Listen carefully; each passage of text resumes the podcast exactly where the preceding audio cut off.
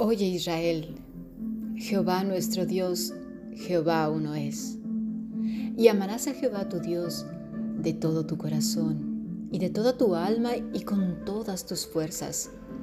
Y estas palabras que yo te mando hoy estarán sobre tu corazón y las repetirás a tus hijos y hablarás de ellas estando en tu casa y andando por el camino y al acostarte y cuando te levantes y las atarás como una señal en tu mano y estarán como frontales entre tus ojos y las escribirás en los postes de tu casa y en tus puertas. Deuteronomio 6, versículo 4 al 8. Hemos escuchado palabra de Dios.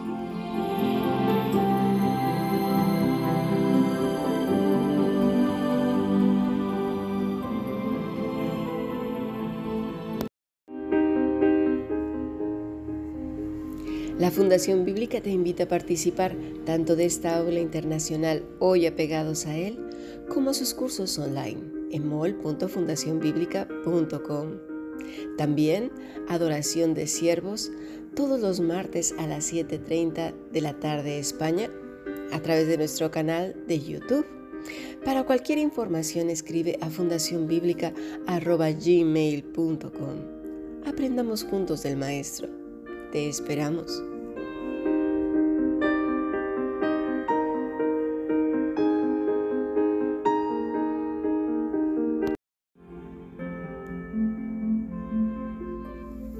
Bueno, seguimos con nuestro estudio del Evangelio de Lucas. Hemos llegado hasta Juan, su vida, lo que él había entendido y comprendido de sus padres, un mandamiento que el Señor había dado de generación en generación que se debía de guardar hasta nuestros días. Y este es precisamente Deuteronomio 6, desde el versículo 4 hasta el 8, que fue lo que leímos hace un momento. Esto me llevó a pensar en las palabras, que a veces no las entendemos en nuestro propio idioma. Son difíciles quizás de comprender o que simplemente damos por sentado lo que quieren decir porque durante años y años pues se han entendido así o se han usado mal. Por ejemplo, ¿Cuántas personas dicen transgiversar o transgiversar cuando en realidad es tergiversar?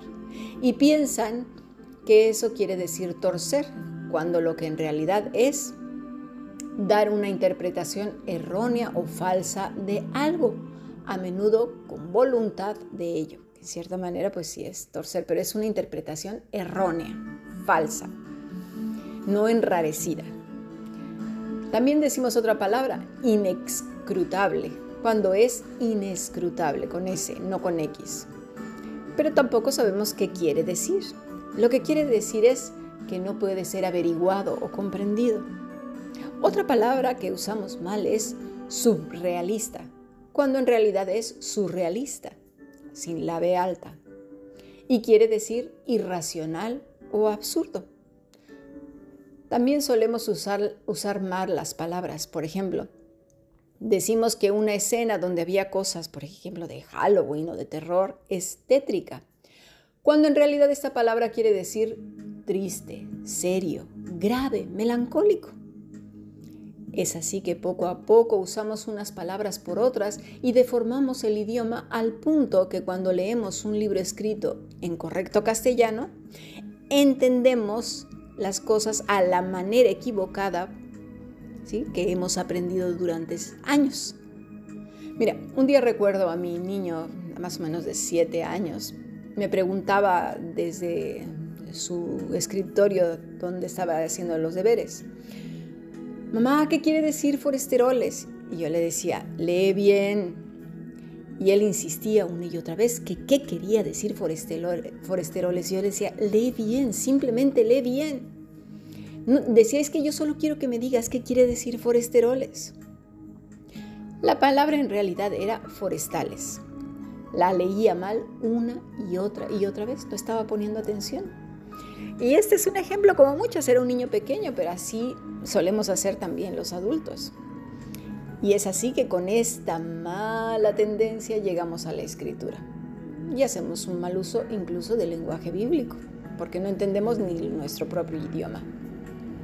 Ayer por la tarde, en los dos últimos bloques, repasamos lo que Dios dijo en, Deuteronomio 6.5.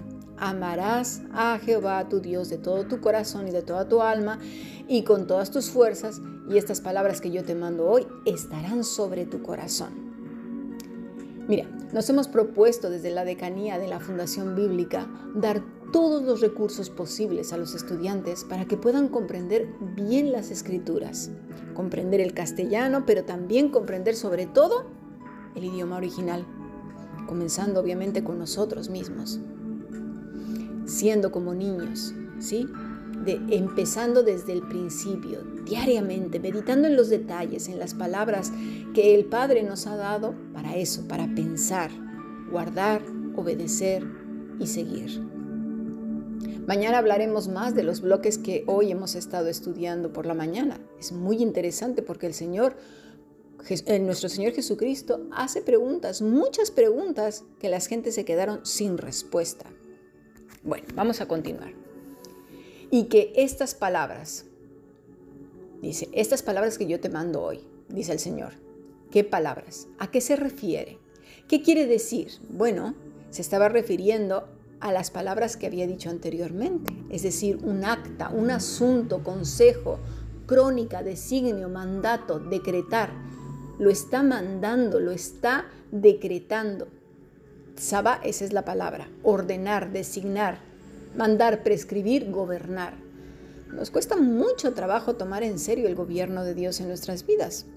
Porque hay, muchas personas que, que, dicen, bueno, pues como es que no lo veo, no sé si está o no está. No, están conscientes de la presencia de Dios. Pero es al mismo tiempo es una contradicción, porque como lo pusimos ayer eh, en los bloques, cuando te llega una multa o una sanción o, o, una citación de parte de las autoridades, tú ni siquiera los has visto, no has visto al presidente, no has visto a los jueces, a los magistrados, a los senadores, a los diputados, pero, pero te llega esa sanción. ¿Y qué haces automáticamente? Cuestionarte por qué, qué hice, e, en qué estuve mal y quieres investigar y bueno, eh, si es necesario contratas un abogado. En el caso de la vida es diferente.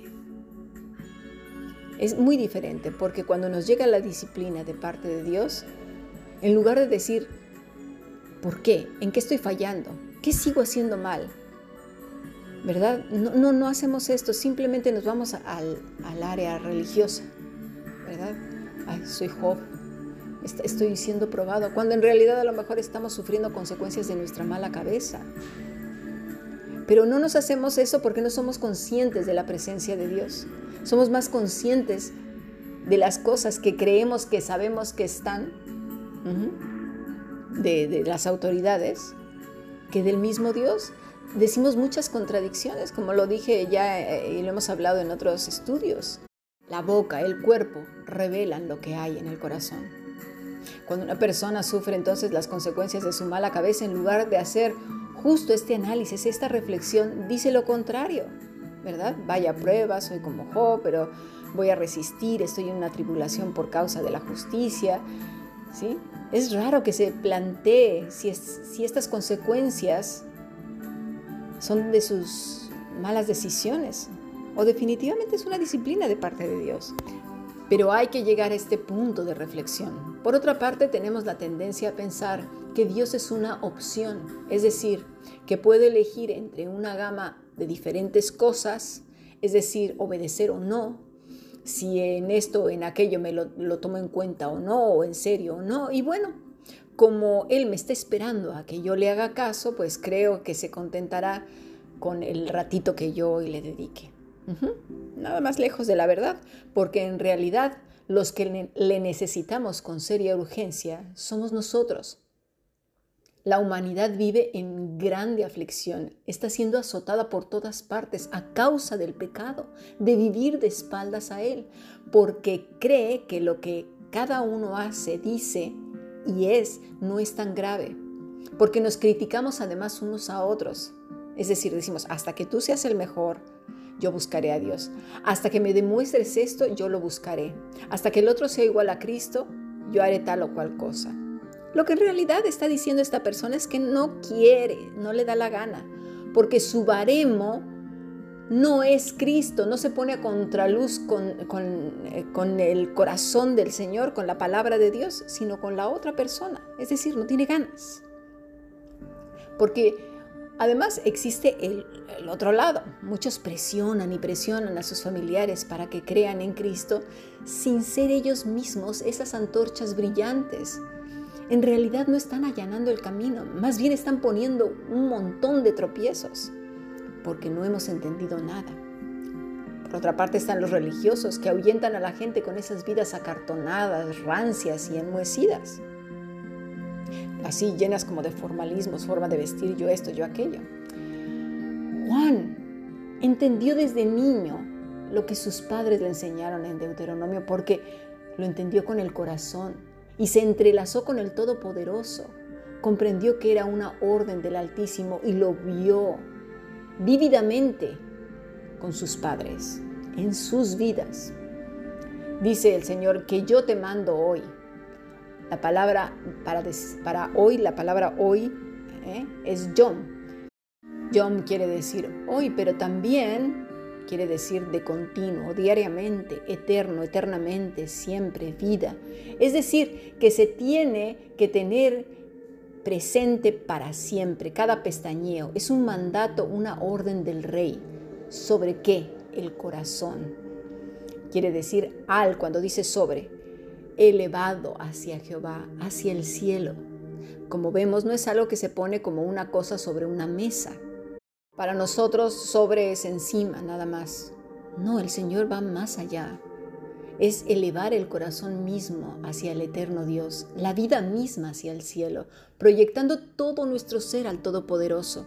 Un acto de rendición sin duda, de amor, gratitud, un deseo profundo de vivir dependiendo de Él.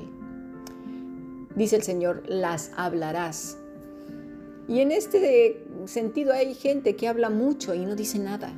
No economiza sus palabras al punto que nadie ya le pone atención por tanto hablar, bla, bla, bla, bla, bla, bla, bla, y hablan y hablan. No van al grano, sino que en una conversación se dispara de un tema a otro sin llegar a ningún lado y eso marea un montón. Provoca que la atención se disperse y la otra persona se pierde en su mundo interior y ya deje a la otra hablar como una cotorra. Pero el Señor no se refiere a esto, no, no, no. La palabra es dabar, que quiere decir contar decir, expresar, declarar, aconsejar, mandar, comentar, conversar. El verbo no solo se enfoca en el contenido de la comunicación oral, sino y muy en particular en el tiempo y las circunstancias, el contexto, ¿sí? en el que se está hablando. Con lo cual, lo que dice el Señor, ¿sí? es lo siguiente: cuenta a tus hijos, dile, expresa, Declárales el contenido de estas palabras, aconsejales con ellas, manda que las apliquen en su correcto contexto, comenta con ellos y conversa en todo momento para que las sepan aplicar, porque las has aplicado tú primero, porque me has amado tú antes que ellos. Otra palabra mal enseñada y entendida, ¿sí? Es la que él mismo dice, y las repetirás. En Occidente tenemos muy claro lo que quiere decir repetir, ¿verdad? Desde que somos niños, nuestros padres nos repiten una y otra vez que debemos obedecer, limpiar la casa, trabajar, hacer los deberes, etcétera, etcétera. Y luego cuando vamos a la escuela, pues las tablas de multiplicar, las capitales, la tabla periódica y así muchas cosas. Pero la palabra repetir del que el Señor nos habla va mucho más allá de eso. La palabra es Shannon, que quiere decir perforar, que esas palabras perforen, figurativamente inculcar, afilar, agudo, aguzar, punzar, repetir. Repetir una y otra vez. La gente solemos olvidar muy rápido, olvidamos muchas cosas. La mente va desechando lo que no le interesa y olvida ¿verdad? Ahora con tanto cacharro que tenemos que nos ahorra el trabajo, esta mente se vuelve cada vez más y más perezosa. Mucha gente se cansa rápido, ¿verdad?